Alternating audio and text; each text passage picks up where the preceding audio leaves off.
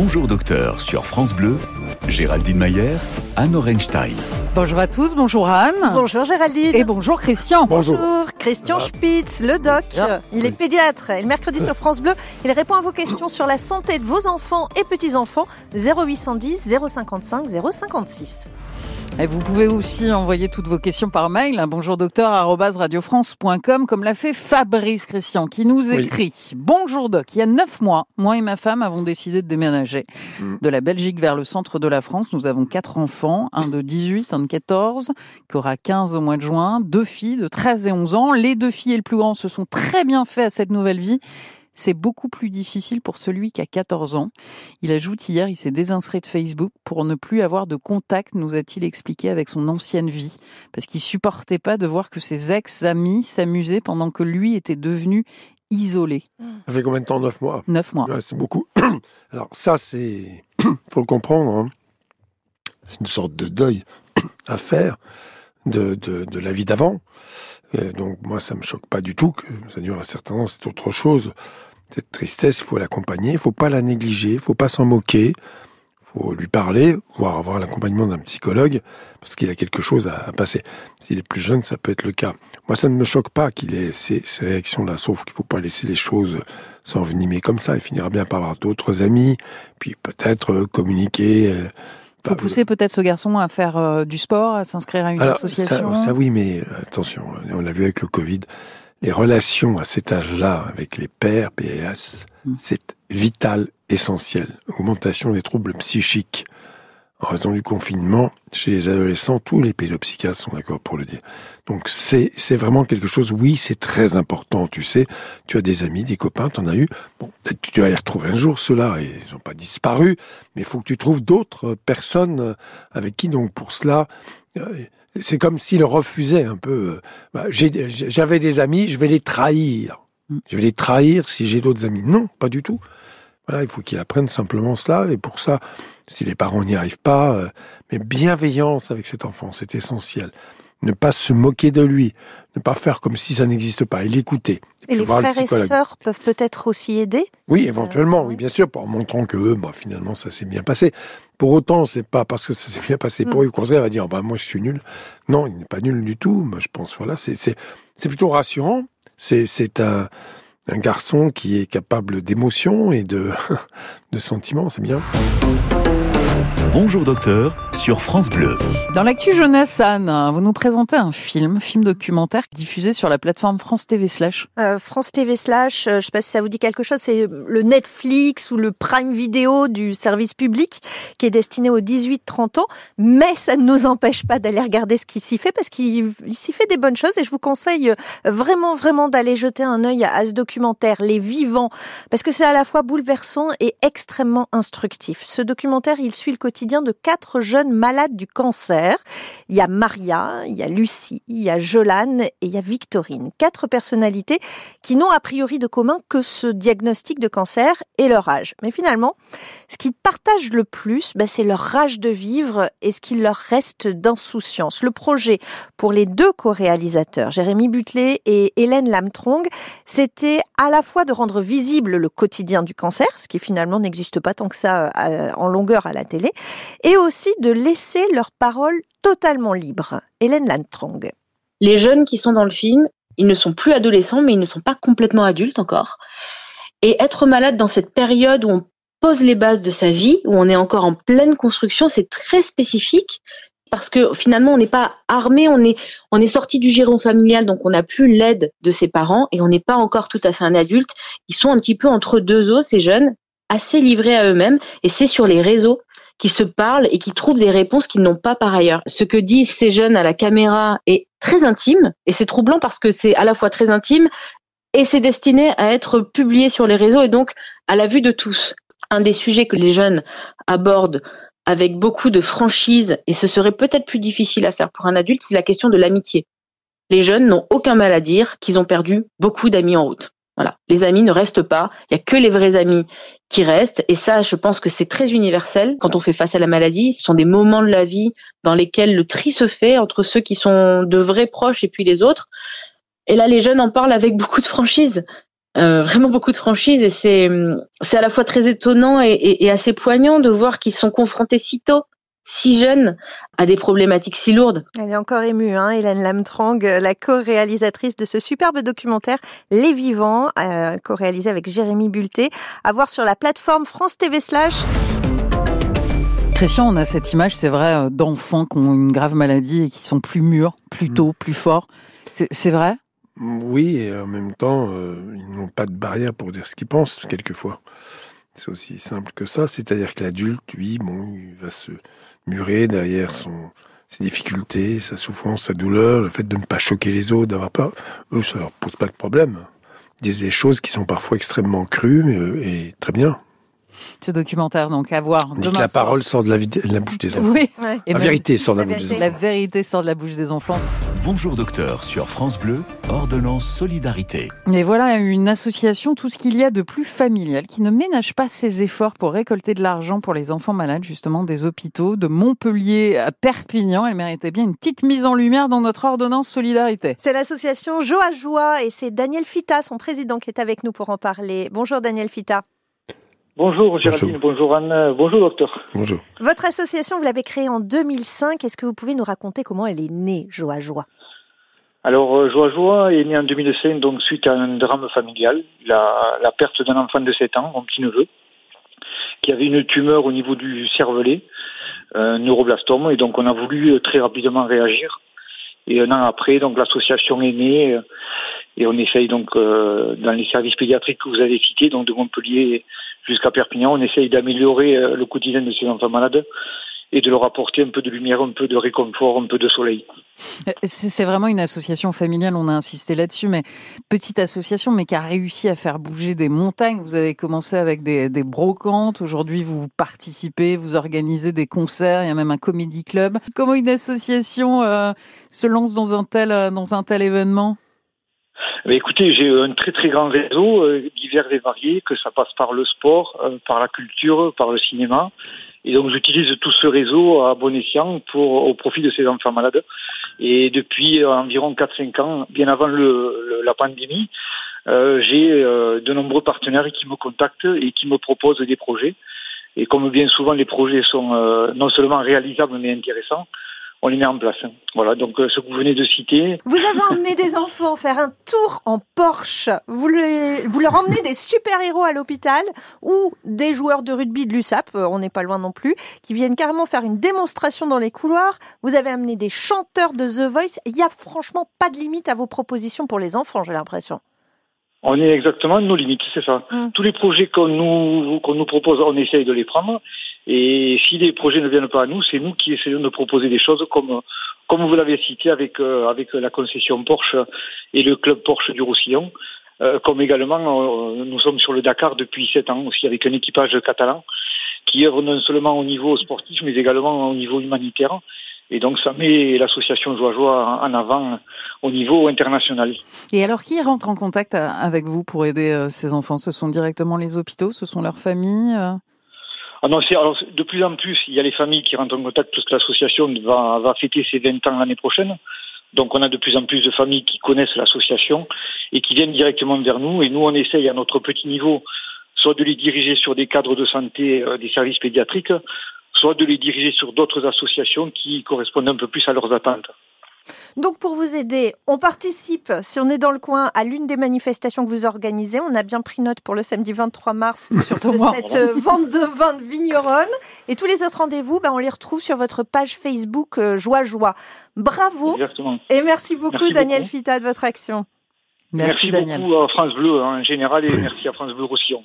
Jusqu'à 16h, votre magazine santé avec euh, tous les mercredis euh, la complicité de Christian Schmitz, il est pédiatre. Si la santé de vos enfants ou petits-enfants vous pose question, vous Toujours. appelez 0810 055 056. France Bleu, bonjour docteur. Le mercredi, vous posez euh, vos questions au pédiatre euh, Christian Spitz. Vous nous avez aussi écrit à, à bonjourdocteur@radiofrance.com. Je pense notamment à Nicolette euh, qui on répondra à Bertrand de Dax. voilà des, des questions de peau et au 0810 055 056. La question de, de, de Françoise. Françoise elle s'inquiète pour son petit bonhomme qui son petit fils mmh. Christian qui a, qui a systématiquement, et ce depuis plusieurs mois, otite, rhino à répétition. Est-ce que c'est normal Il a, quel âge Six mois. Six mois, bon, il doit être en collectivité, probablement, première étape. Ou si ce n'est pas le cas, il faut le savoir. Euh, ensuite, il faut évaluer la situation alors à plusieurs niveaux. Si, est-ce qu'il y a un problème bronchique ou pas? Euh, Est-ce qu'il y a une rhinite qui est obstructive ou pas? Est-ce qu'il y a des, une otite séreuse ou une otite permanente? Enfin bref, tout ça, ça mérite de, de, de, de s'y attarder de près et bien sûr de trouver un traitement adéquat.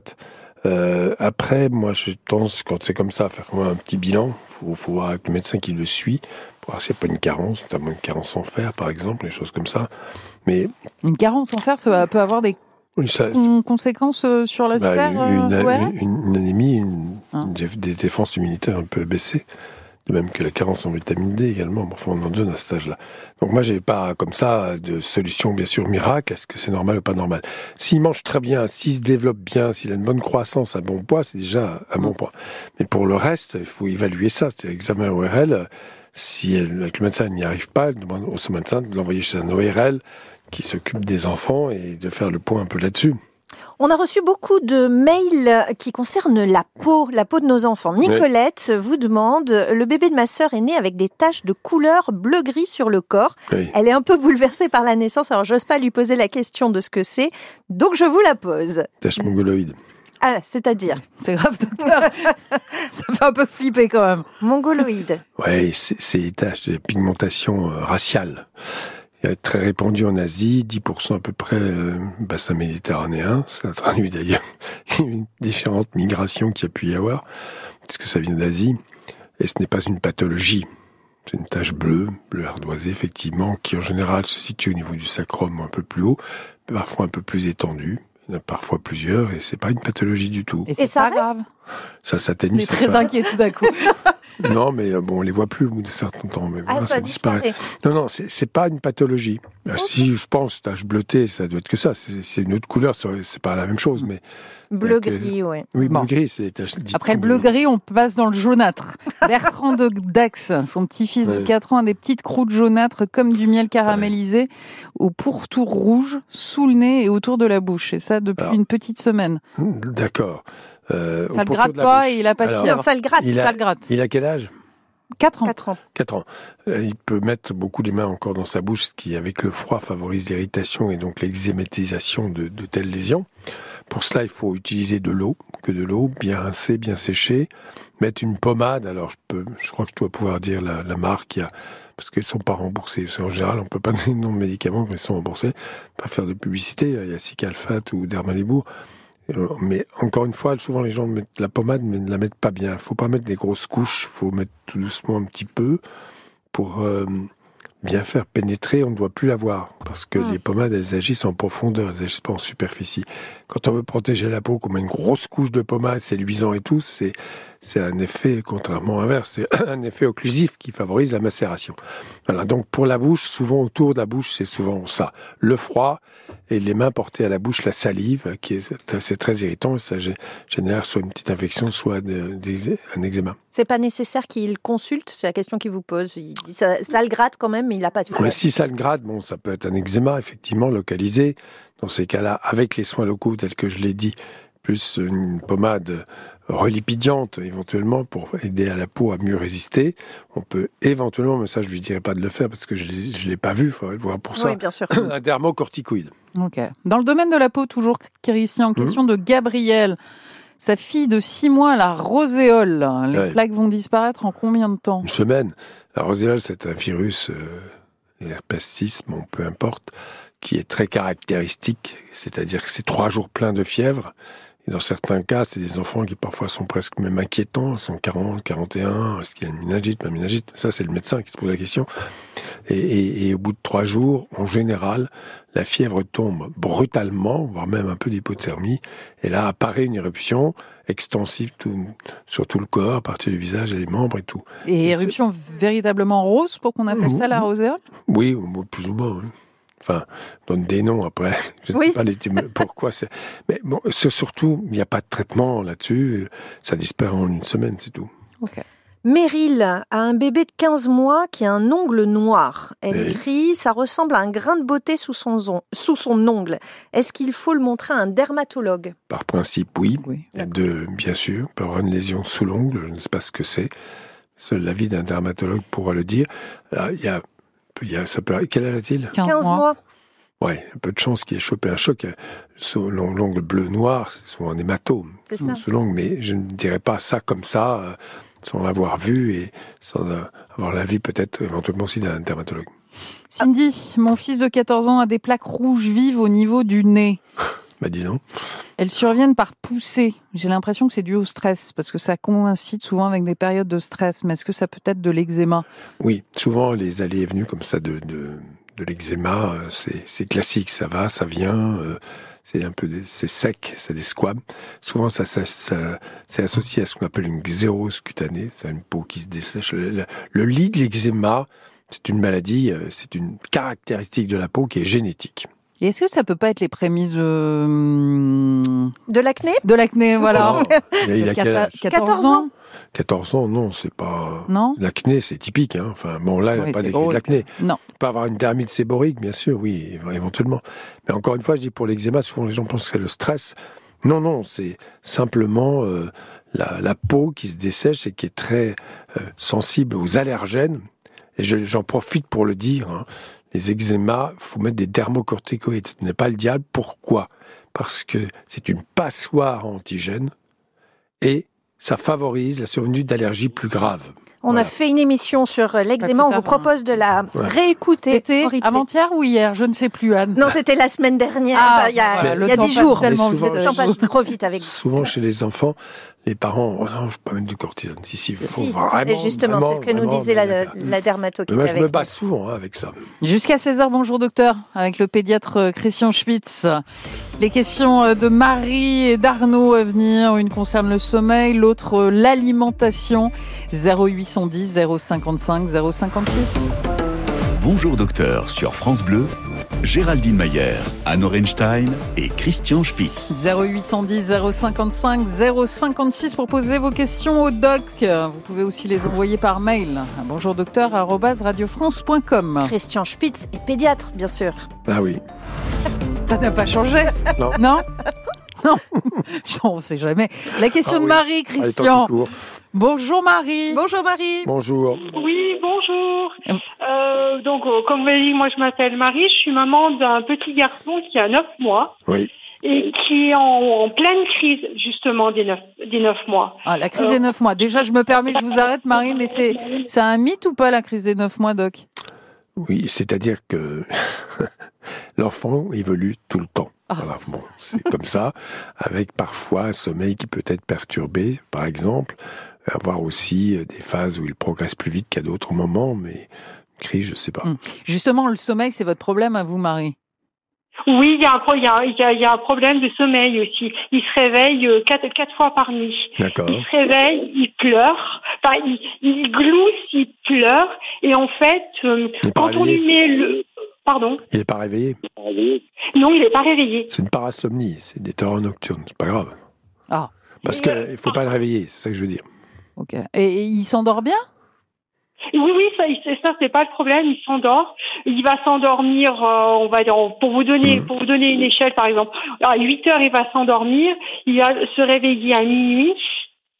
Euh, il va, il va, il va mais sans forcément avoir un réveil avec les yeux ouverts. hein. Mhm. On lui donne, on lui donne du bib, ça le calme. Deux heures après, rebelote. Deux heures après, rebelote. Marie, Alors. je vois Christian qui fait non de la tête sur le bip de minuit. Oui, là, là. Ah oui, non, il faut pas. Parce qu'en plus, après, il va prendre l'habitude de se nourrir la nuit. À 15 ans, ils sont au réfrigérateur à 3 heures du matin. Donc, il faut. euh, non. Alors, non, d'abord, ça peut arriver. Alors, moi, je vais voir quand même différemment. Il va les garder comment La journée? c'est, euh, euh, c'est- pour l'instant, c'est moi qui le garde. Très bien, parfait.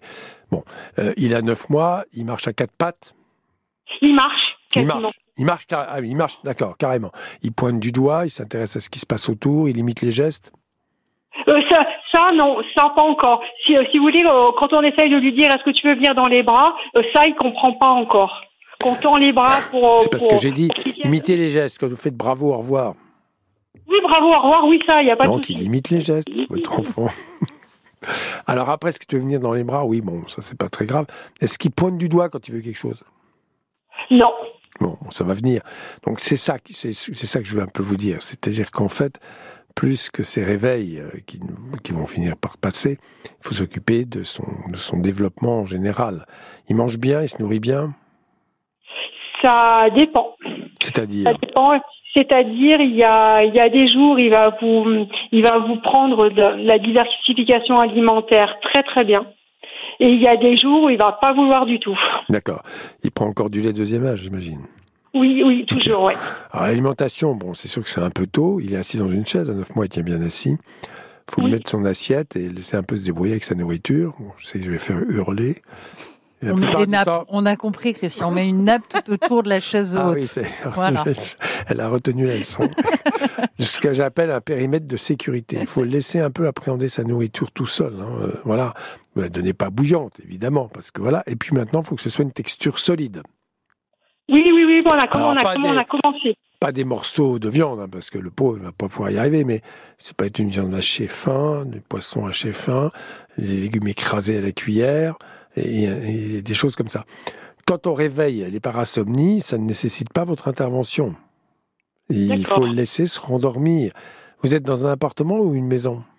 Une maison. Bon, bah alors ça va. Plus, raison de plus. Les voisins vont pas gueuler. Non, mais c'est si, si, on est, si on est dans une maison de ville, exactement.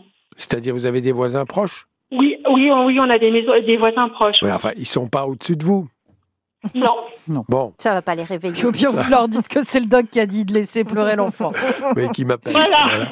Non, mais il faut le laisser un peu pleurer. Alors après, s'il se réveille euh, et que vous voulez intervenir, ce que je peux comprendre, il faut essayer déjà de ne pas le prendre dans les bras, mais s'approcher et, et, puis lui parler. Alors, il y a deux choses. La nuit, d'abord, vous n'êtes pas en forme, donc vous faites une sacrée tête, c'est normal. Ça vous inquiète, vous faites encore une autre tête. Donc là, il faut, il faut prendre ça avec un peu de recul. Voir avec son papa, si vous pouvez pas vous lever à chaque fois. bref, euh, partager un peu ce temps, ce temps-là, et puis surtout pas vous culpabiliser. S'il est joyeux, il rit, il rigole, il se marre, euh, non?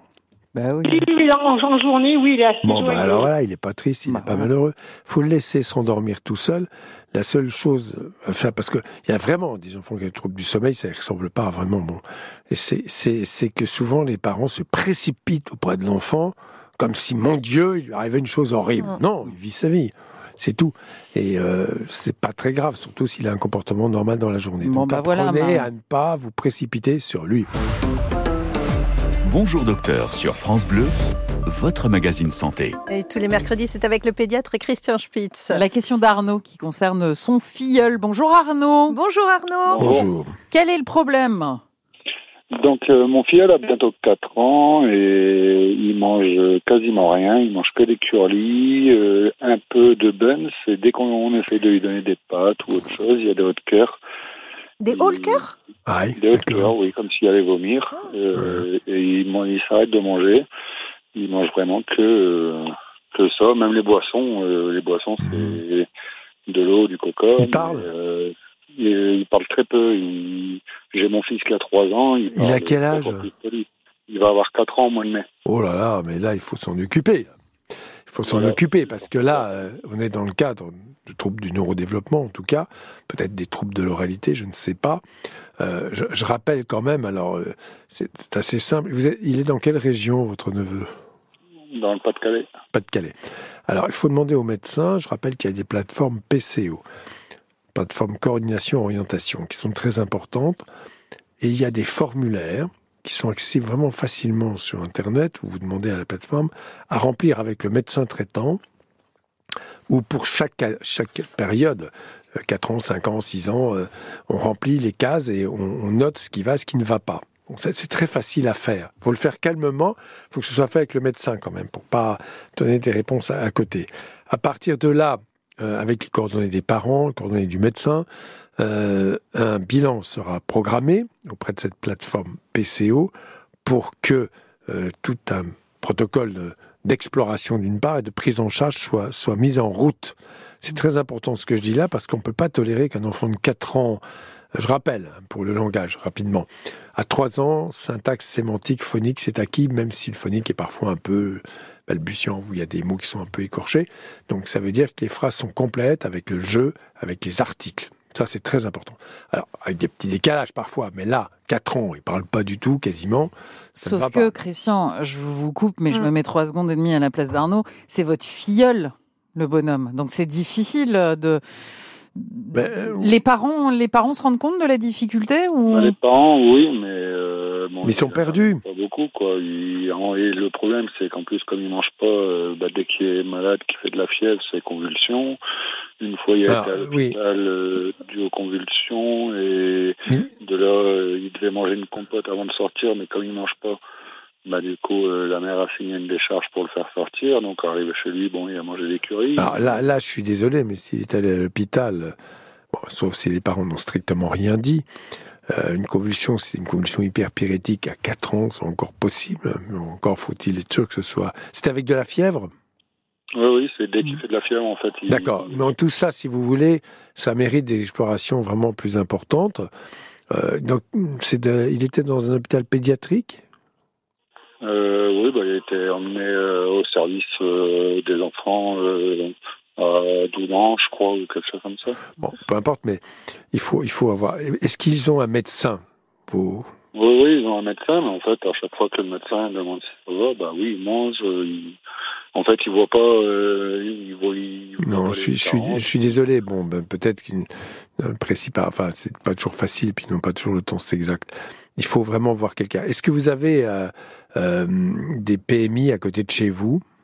Oui, ben, on a déjà signalé à la PMI, mais la PMI ne fait rien. Arnaud, vous avez une suffisamment bonne relation avec ses parents pour pouvoir leur en parler, peut-être leur faire écouter l'émission? Oui, oui, on, mais moi, je, je peux, si vous voulez, avec eux, donc, euh, remplir euh, la plateforme que Je rappelle que ça a été mis en place il n'y a pas très longtemps. Il y en a une par secteur, par département. Euh, c'est parfois un peu long, certes, mais s'ils reçoivent le formulaire, je rappelle, vous pouvez PCO plateforme. Vous avez le, formulaire complet, il y a 15 pages ou 20 pages, je ne sais plus. Vous n'êtes pas obligé de tout remplir, mais il faut vraiment le faire avec le médecin. Donc euh, voilà, je, je, suis un peu démuni parce que d'abord, je ne veux pas je ne me permettrai surtout pas de critiquer des, notre médecin, bien évidemment, mais néanmoins, lorsque vous me décrivez, euh, j'avoue effectivement comme vous, je suis un peu inquiet et qu'il faut vraiment une prise en charge. Ou alors retourner. Vous êtes près de Lille, non? Oui, oui, on est. Bah, écoutez, à, Amiens, il y a un très bon hôpital, c'est un CHU également. Vous avez aussi à Lille un CHU qui, qui est un très très bon centre hospitalier universitaire, parce que là, dans tout ce que vous me décrivez, je pense qu'il y a quand même quelque mm. chose à fouiller d'un mm. peu plus. Euh, voilà. Vous avez en tous les cas un bien fait d'appeler, plateforme PCO, vous retenez, et puis effectivement peut-être faire écouter euh, cette émission aux parents du petit bonhomme, parce que véritablement il y a quelque chose à faire. je, rappelle juste une chose, c'est très important. En général, les services hospitaliers spécialisés, euh, centres hospitaliers universitaires, réagissent dès qu'ils ont un courrier d'un médecin. Hein. Donc, vous faites demandez au médecin de faire un courrier. Il faut, il faut le lui dire. Hein. Ça ne va pas, il ne parle pas, il ne mange pas bien, parce que là, ce que vous me décrivez m'inquiète beaucoup. Est-ce que c'est un trouble de l'oreille Est-ce qu'il y a autre chose? Je ne sais pas, je ne peux pas donner une diagnostic comme ça, puis il n'y a pas de solution miracle. Mais il faut vraiment fouiller, aller plus loin dans l'exploration. Puis il doit être tout mince en plus le bonhomme en ce moment. Oui, bah ça, dans, la foulée, on évalue évidemment la croissance, bilan pour voir s'il y a des carences et tout ça. Qui était le médecin là pour le coup, la courbe de poids je, dont vous Je ne me permettais pas de faire de commentaire. On vous embrasse Arnaud Journée. Merci d'avoir appelé. Bonjour docteur, 15h-16h du lundi au vendredi. Le mercredi, c'est le pédiatre Christian Spitz qui répond à vos questions. Christian, la fille de Sidonie est adolescente, 15 ans, euh, nous dit-elle. Il y a très peu de temps encore, elle était très pudique. Elle s'enfermait dans sa salle de bain ou dans sa chambre lorsqu'elle se changeait pour être certaine que je ne la vois pas. Ce qui est très normal. très normal, tout à fait. Sauf que depuis quelques semaines, c'est tout le contraire. Elle passe nue dans le salon pour se servir dans le frigo. Elle a décidé de dormir nue. Elle ne ferme plus aucune porte. Est-ce que c'est pas un petit peu bizarre, vous demandez Oui, c'est bizarre, oui. Et qu'est-ce que, qu'est-ce que peut faire Sidonie avec son ami Je vais voir si par ailleurs euh, un comportement soit un peu agressif, soit euh, bon bref différents types de comportements ou de régression ou de voilà de, quand, les adolescents provoquent comme ça, ils envoient un signal. Ah, c'est une provocation. Voilà. Mm. Donc il ne dit jamais il m'est arrivé ceci ou cela. Parfois, quand les parents sont en confiance avec eux, elle leur explique très bien que s'il t'arrive, si on te fait du mal, ce mot-là, il doit être dit, si on te fait du mal, tu dois venir me le dire parce que moi, je suis l'adulte référent, tu n'es pas majeur, c'est à moi de mettre en place tout ce qu'il faut. Donc moi, je chercherais plutôt à ce niveau-là quelque chose de cet ordre. Je rappelle aussi, je suis désolé de le dire, qu'il y a accès aux films porno de façon absolument inconsidérable. Et maintenant, ça a été prouvé, les filles s'y mettent pas autant que les garçons, mais pas loin.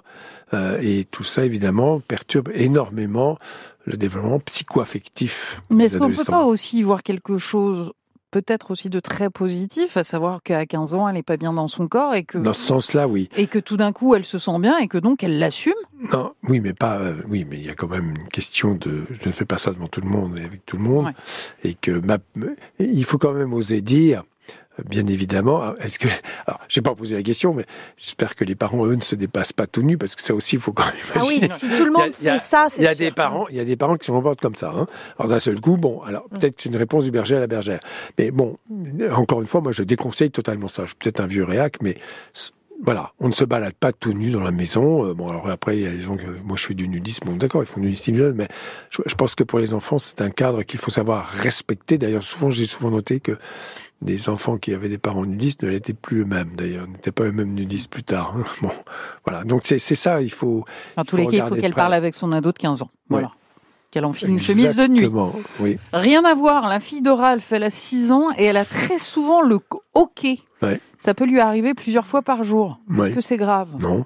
Bon. A priori, si elle mange bien, si elle n'a pas de trouble autre, non, c'est une irritation du nerf. C'est chiant, mais c'est pas Qui commande le diaphragme. Je rappelle que le diaphragme est le muscle respiratoire principal.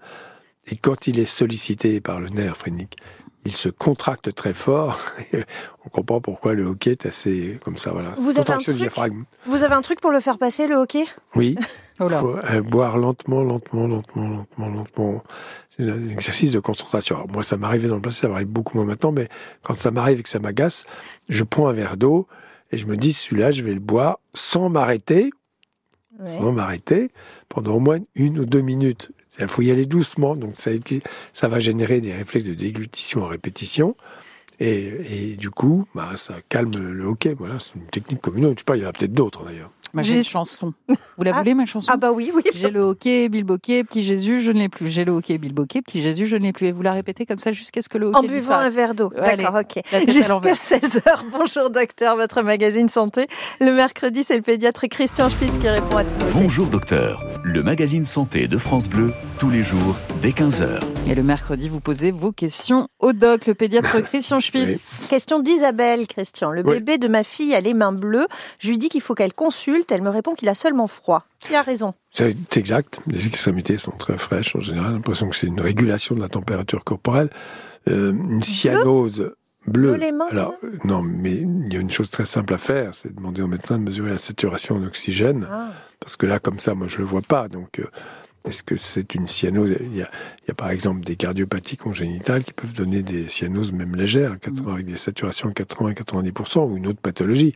Donc ça, ça mérite d'être vérifié en tout cas. C'est tout ce que je peux dire. Mais pour le reste, l'extrémité un peu froide et la circulation qui ralentit un peu aux extrémités, c'est banal. Donc Isabelle, vous avez raison, il mm. faut qu'elle consulte. Voilà, les deux. Vianney, à partir de quel moment faut-il consulter pour le coup en cas de tout nocturne il... parle de sa fille de 6 ans qui ne tousse que la nuit. Oui, ça c'est intéressant. Je rappelle que les infections virales saisonnières classiques, ça peut durer 8 à 10 jours. Au-delà, quand ça dure plus longtemps, il faut essayer de comprendre. Alors il y a plusieurs causes à cela. Alors, il y, a, effectivement les allergies, hein, ça c'est une mhm. possibilité. Euh, Viro-induite, souvent avant 6 ans, c'est-à-dire euh, c'est déclenché par l'agression virale où la muqueuse surréagit et déclenche ça. Bon. Après, il y a toujours la tarte à la crème du reflux gastro-œsophagien. Oh, euh, oui, qui quand même parfois génère des toux nocturnes. Souvent, les gens pensent que c'est juste non, c'est pas après le repas parce que l'estomac est plein, donc le liquide gastrique n'est pas irritant. Mais à 6 ans? Ah oui, bien sûr. Et, là, si on a un doute, on peut, par exemple, avec euh, l'avis du gastroentérologue ou du pneumologue, faire ce qu'on appelle une pH métrie nocturne ou 24 heures.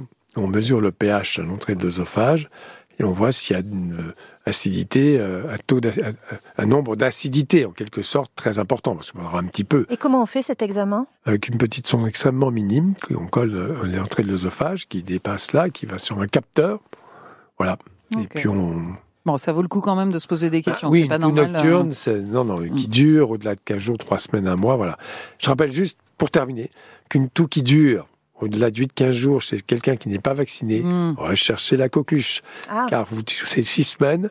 Et pourquoi je dis ça aussi?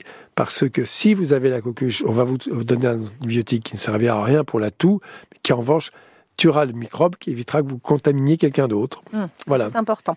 Dina euh, vous demande Mon bébé de un mois est secoué de tremblements lorsque je le touche, au moment du change par exemple, ou même pendant son sommeil. Est-ce que c'est inquiétant et que puis-je faire pour que ça cesse? Alors, je l'ai pas vu, je ne sais pas de quoi il s'agit. Est-ce qu'il a...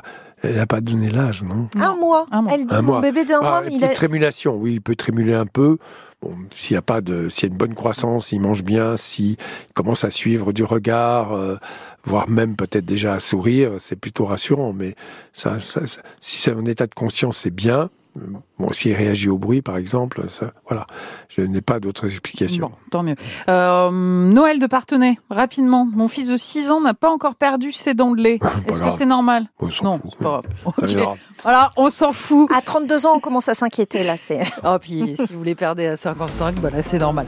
Christian Spitz, alias le doc, euh, qui me donnerait presque envie, Christian, et je le dis sincèrement, de refaire un enfant. C'est pour vous dire à quel point vous êtes bon. hein. Ah. Merci, Christian, mercredi prochain.